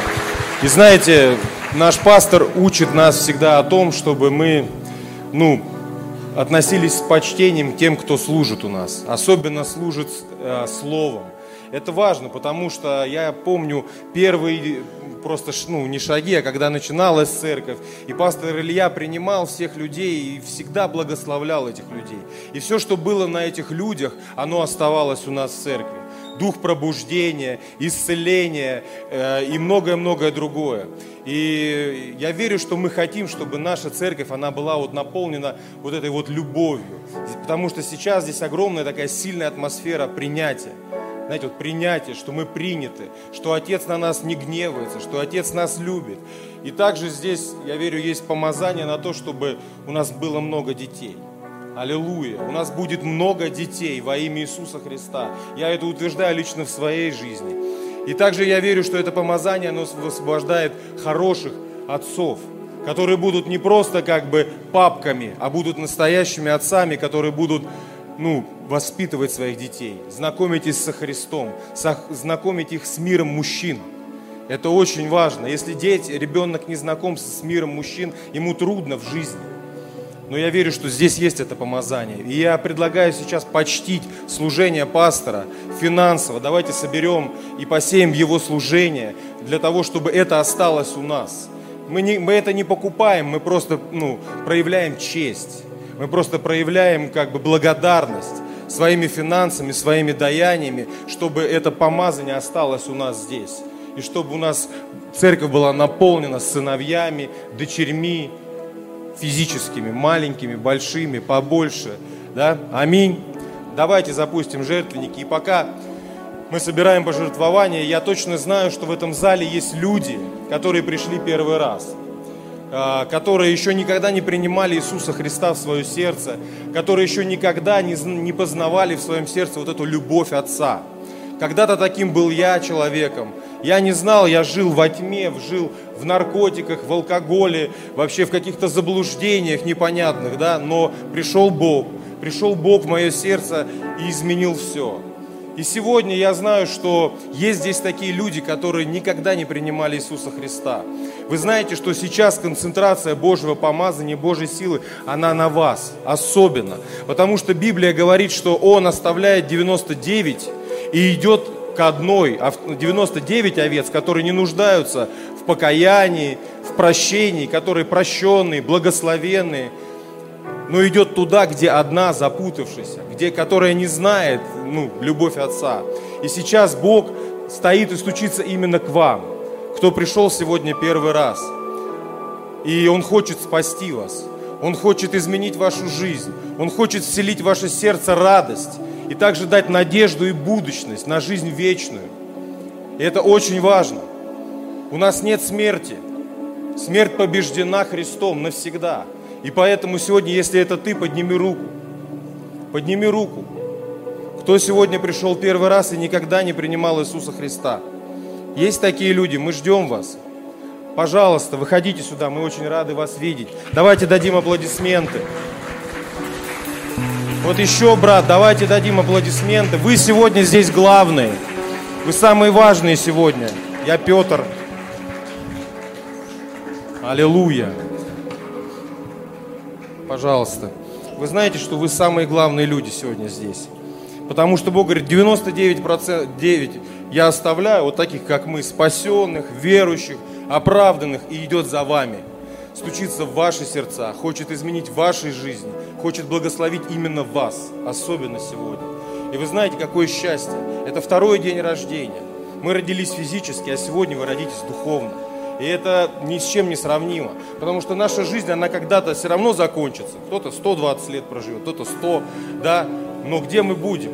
И сегодня вот этот вопрос решается. Когда вы принимаете Иисуса Христа, решается вопрос вашей вечности. Не просто сегодняшнего дня, а вашей вечности. И вы знаете, и в этой жизни Бог будет вам помогать, будет вас благословлять, поднимать, поддерживать. И как вот проповедовал брат, будет вашим отцом просто общаться с вами любить вас всегда. Давайте сейчас произнесем несколько слов, повторяйте за мной, и все свершится. Аллилуйя. Отец Небесный, я благодарю Тебя за Твою любовь, которую Ты явил в Сыне Своем. Я прошу Тебя, войди в мое сердце. Я принимаю Тебя своим Богом и Спасителем. Войди в меня, измени мою жизнь. Я отдаю ее Тебе. Слава Тебе за все. Аминь. Давайте дадим аплодисменты. Аллилуйя. Это главные люди сегодня. Вот, мы вас любим, мы вас благословляем. Пожалуйста, пройдите вот за Людмилой. А, она вам сейчас две минутки подарит книги и скажет пару слов. Хорошо? Друзья, и также давайте еще раз дадим аплодисменты. Я чувствую, аплодисменты прорываются. Это самое важное на самом деле. Если церковь не несет спасения, это церковь, это не церковь. Церковь должна нести спасение. Где бы мы ни были, на работах, в бизнесах, в электричках, там, я не знаю, в метро, мы должны нести царство, должны нести спасение, жизнь. Мы должны нести жизнь, друзья. Мы носители жизни. И есть... Да, сейчас у нас прич... Да, объявление тогда сам, да? Аллилуйя, слава Богу, у нас сейчас причастие. Кстати, вот хотел просто радостью, знаете, поделиться. Вот вышел один брат, брат уже, это с нашего спортзала. Мы с Пашей ходим в спортзал, и уже многих людей, они уже здесь. Просто обычные, вот мы ходим в фитнес, занимаемся и сюда людей притягиваем. Вот мы э, в новый спортзал пошли, и вот оттуда уже два человека. За, не, за, за сколько мы, мы ходим туда? Месяц, да, по-моему, меньше месяца, вот уже два, и сейчас еще несколько на подходе. Месяц, да, мы туда ходим? За месяц. Вот два человека пришло и вышли, покаялись сюда. Аллилуйя. Это вот реально радость. И я просто хочу всех вдохновить и сказать, дорогие друзья, мы должны сделать смысл, вообще целью своей жизнью, это приобретание людей – Именно это показывает э, тебя, ну вообще любого христианина, зрелый ты или незрелый. Помните, Писание говорит, что вы должны уже, то есть вы должны уже сами, по сути, учить, но вы нуждаетесь, чтобы вас учили. Это применимо на самом деле к многим вещам. То есть мы должны понять, вот цель вообще вот христианина, это прийти к тому, чтобы служить другим, помогать другим и, конечно же, приводить ко Христу. Не чтобы ты постоянно нуждался, чтобы тебе помогали и служили. То есть, но прийти вот к этому. Поэтому, дорогие, молитесь об этом. Вот особенно если вы вот просто посмотрите на жизнь, если вы понимаете, что за какой-то отрезок жизни вы вообще никого не привели ко Христу в церковь. Я, кстати, хочу сказать, знаете, как я, ну вот что я понимаю.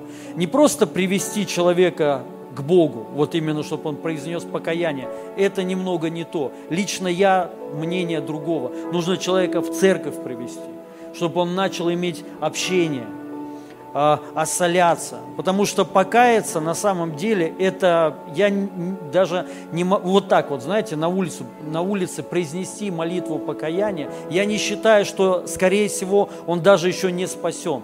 Не факт. Спасает не молитва покаяния, спасает рождение свыше. Не факт, что если человек вот так вот сейчас, знаете, выйти и сказать, давай произнеси молитву, и он произнес, и все, волшебная молитва. Нет, только рождение свыше спасает. А это, понимаете, ну, нужно осознанно. Человеку нужно осознанно вот прийти ко Христу, обратиться к Нему, что вот, ну, а, осознать, что ты реально нуждаешься в Нем. И не, не всегда это происходит, происходит вот именно в этот момент. Конечно, мы верим, но человеку нужно иметь общение. Аминь. Помните, как написано в Писании Иоанна, 1 Иоанна, 1 глава? Я считаю, что это вообще для новообращенных. Написано, что ну, кто без греха, то, кто говорит, что без, без греха, тот лжец. То есть, ну и дальше там написано, что а, если мы согреши, как там написано, не помню. И кровь Иисуса, если мы имеем общение с друг с другом, да, и как бы и признаем себя грешными, да, вот то кровь Иисуса очищает нас. Это вот место Писания, это мое мнение. Это не о верующих написано. Потому что нас не омывает кровь Иисуса в тот момент, что, а вот если мы э, исповедуем свои грехи, то кровь Иисуса очищает. Это не для верующих. Кровь Иисуса нас очистила не во время, когда мы исповедуем, а во время, когда я родился свыше. Аминь. Поэтому мое мнение, это место Писания именно вот об этом. Когда человек к Богу первый раз приходит, и он исповедует, говорит, я грешник, я нуждаюсь в Тебе, Иисус. То есть это искренне, он рождается свыше. Поэтому, друзья, сделайте целью своей жизни привести людей к Богу в церковь, чтобы они были вот вот здесь вот как бы, да, и молитесь об этом. Если вы еще никогда этого не делали, то есть вот, знаете, вы понимаете, что вы верующие сколько-то времени, вы никого к Богу не, не привели, это плохо. Это плохо. Молитесь об этом, чтобы Бог вам дал дерзновение и способность приводить людей к Богу. Аминь. Я вас благословляю. И вот мы сейчас примем причастие. Мы вчера тоже вот общались по поводу любви. Э, вы знаете, есть греческое слово «любовь» и еврейское слово. Греческое слово, и э, я об этом давно знал, но забыл. Вчера вот э, напомнил мне пастор опять, да, что в греческом понятие «любовь» на самом деле немного размыто греческий вот а, перевод, вообще язык, он больше такой философский, абстрактный, образный такой. Ну и вот в греческом понятие любовь, это там много значений. Знаете, вот есть агапа, безусловная любовь, филио, там это э, между мужем и женой, ну и там какая там еще дружеская, эрос, эрос, да. Короче, неважно. То есть много понятий. В еврейском же значение любовь конкретно. Она конкретная. И она э, выражается отдавать. Вот что такое любовь. Представляете, вот евреи воспринимают слово любовь это отдать. В греческом можно там много размышлять, философствовать, вот там это и такая, и такая. Короче, непонятно, знаешь. Вот, но э, в еврейском это отдавать. И поэтому вот мы видим почему Бог сказал, ибо так возлюбил Бог мир, что отдал, вот она, любовь, отдал Сына Своего. Тем самым Он конкретно, без всякого филио, шмилио, без всего, конкретно Он доказал, вот что такое настоящая любовь. Отдать самое дорогое, что есть для тебя ради другого. И Бог отдал самое ценное, что было у Него, это Сына Своего, ради нас всех. Аминь. И тем самым доказал, и поэтому мы спокойно можем ну, доверять Ему, верим, что Бог с нами всегда, потому что Он доказал в, трудный момент, то есть вот Он доказал, что Он самое ценное, что есть у Бога, это мы. Это мы. Аллилуйя. Потому что все, что, ну, то есть самое ценное Он отдал ради нас, сделал тем самым нас ценнее всего, всего творения. Аллилуйя. И э, это как человек, знаете, который был проверен временем и который в трудную минуту, он отдал все ради тебя. Вот было когда-нибудь у вас такое, что ваш друг, когда вы влетели, он отдал все ради вас, квартиру, например, продал? Было такое? У, мо, у моего отца это однажды было. Давно еще, в 90-е, лихие 90-е были, когда его друг отдал ради него квартиру в Москве. И вроде это было искренне сначала, потом он пожалел. И он потом хотел ее вернуть. И, и там бандитов подключал, что он только, чтобы вернуть квартиру. То есть вроде на какой-то момент самый ценный человек. То есть, представляете, человек ради друга, это друзья причем, он отдал квартиру свою. Ну, он думал, что вернет, вернется, а не вернулась. Вот, и, но, то есть был вот момент, когда я, я помню, я маленький был, но я помню все что вот прям, знаете, сказали, вот это настоящий друг. То есть и, и такому человеку мо, мо, можно доверить все. И вот мы должны понять, вот Бог отдал Иисуса Христа, тем самым доказал, и мы можем Ему доверять все вообще, все жизни своей. И мы знаем, что Он не пожалел, но Он с довольством смотрит на то, что Он сделал. Он доволен этим. Аллилуйя! Поэтому мы Ему доверяем, и мы как бы ну, верим Ему. Мы знаем, что Он с нами всегда. И это благодаря Его пролитой крови, которая принесла нам искупление, освобождение. Он нас освободил. Он нас ну, благословил кровью своей. Это самое мощное, что вообще произошло за вот вообще в истории человечества. Самое сильное, что произошло, это не Эдемский сад, а это искупление.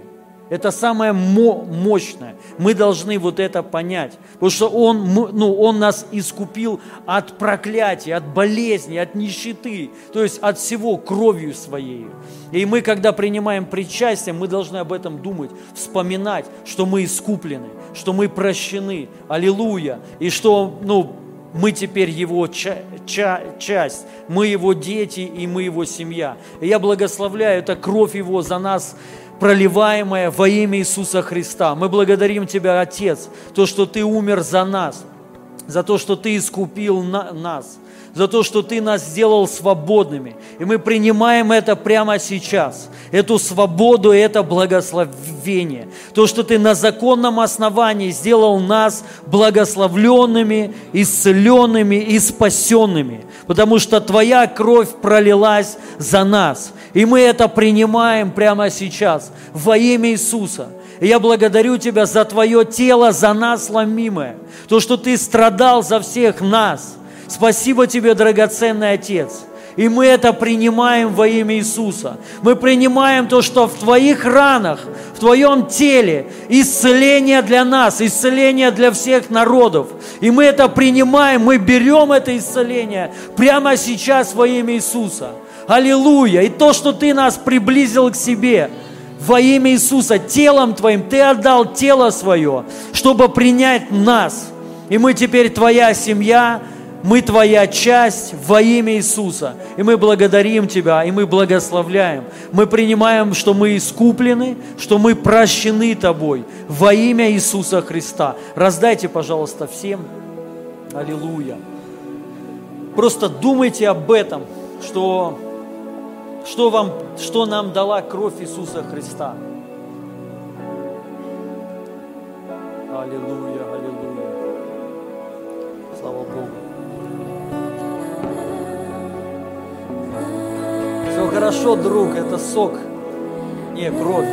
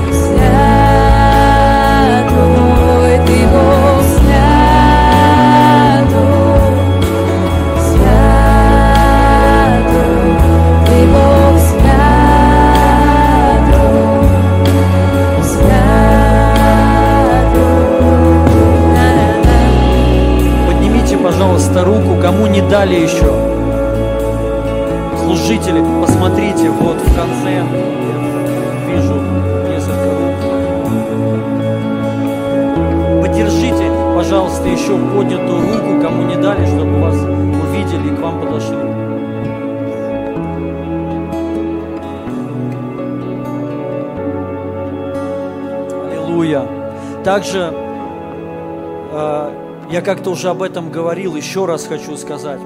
Вот знаете, есть традиция такая, ну, у русских, я не знаю, где-то есть еще в каких-то нациях, в культурах такое пить за кого-то. Но я вам хочу сказать, это взято вообще из христианства на самом деле. Потому что много вот то, что мы де делаем неосознанно, не, ну вообще не понимая, откуда это все берется, на самом деле все взято вот из, из Библии.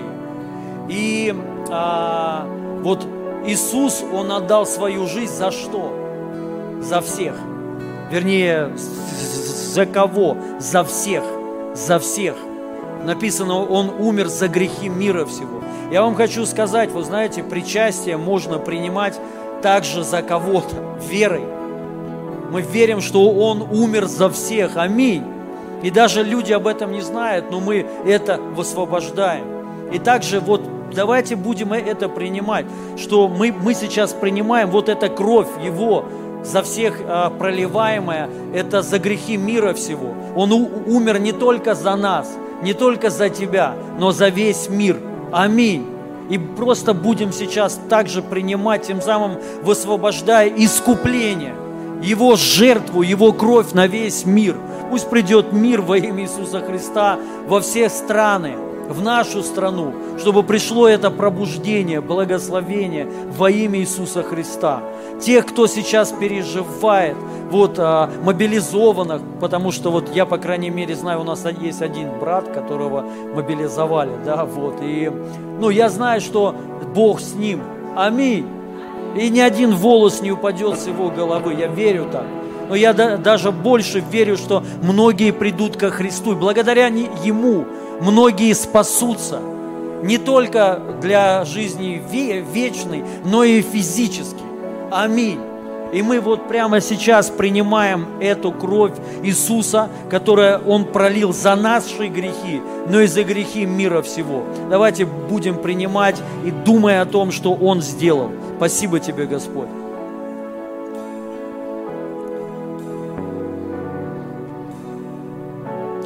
Аминь. Слава Богу. А, последнее объявление я хочу сделать а, напомнить о конференции предстоящей, которая будет у нас в ноябре, 11, 12, 13 ноября. А, я ну, призываю всех за это молиться, за конференцию исцеления. В первую очередь молиться, чтобы ты кого-то привел, больного человека сюда. Аминь. Не просто так молиться, знаете, вот, чтобы Господь благослови это, все уже благословлено. Молись за, о том, чтобы скажи, Господь, дай мне человека, которого бы я привел сюда. Аллилуйя, дай мне дерзновение, смелость и мудрость так все вот сказать и убедить кого-то прийти сюда. Особенно кто нуждается, кто сейчас болеет, страдает, может быть смертельная какая-то болезнь. Аллилуйя. И вот тогда сто процентов будет явлена слава Его. Аминь. Поэтому просто мы благословляем эту конференцию. Господь, наполни этот зал людьми, больными людьми, новыми во имя Иисуса Христа. И чтобы Твоя слава, Твой огонь, он коснулся каждого человека. Я, я молюсь об этом во имя Иисуса Христа. Аллилуйя. Все, дорогие друзья, Божьей благодати всем, с Богом, с миром Божьим. А, Сергей, лидер молодежного служения, он дальше вот, вы молодежью, да, соберетесь, где, здесь или где? Решите, короче, да, вот. Если что, молодежь, подойдите, пожалуйста, сюда, не потеряйтесь, оставайтесь.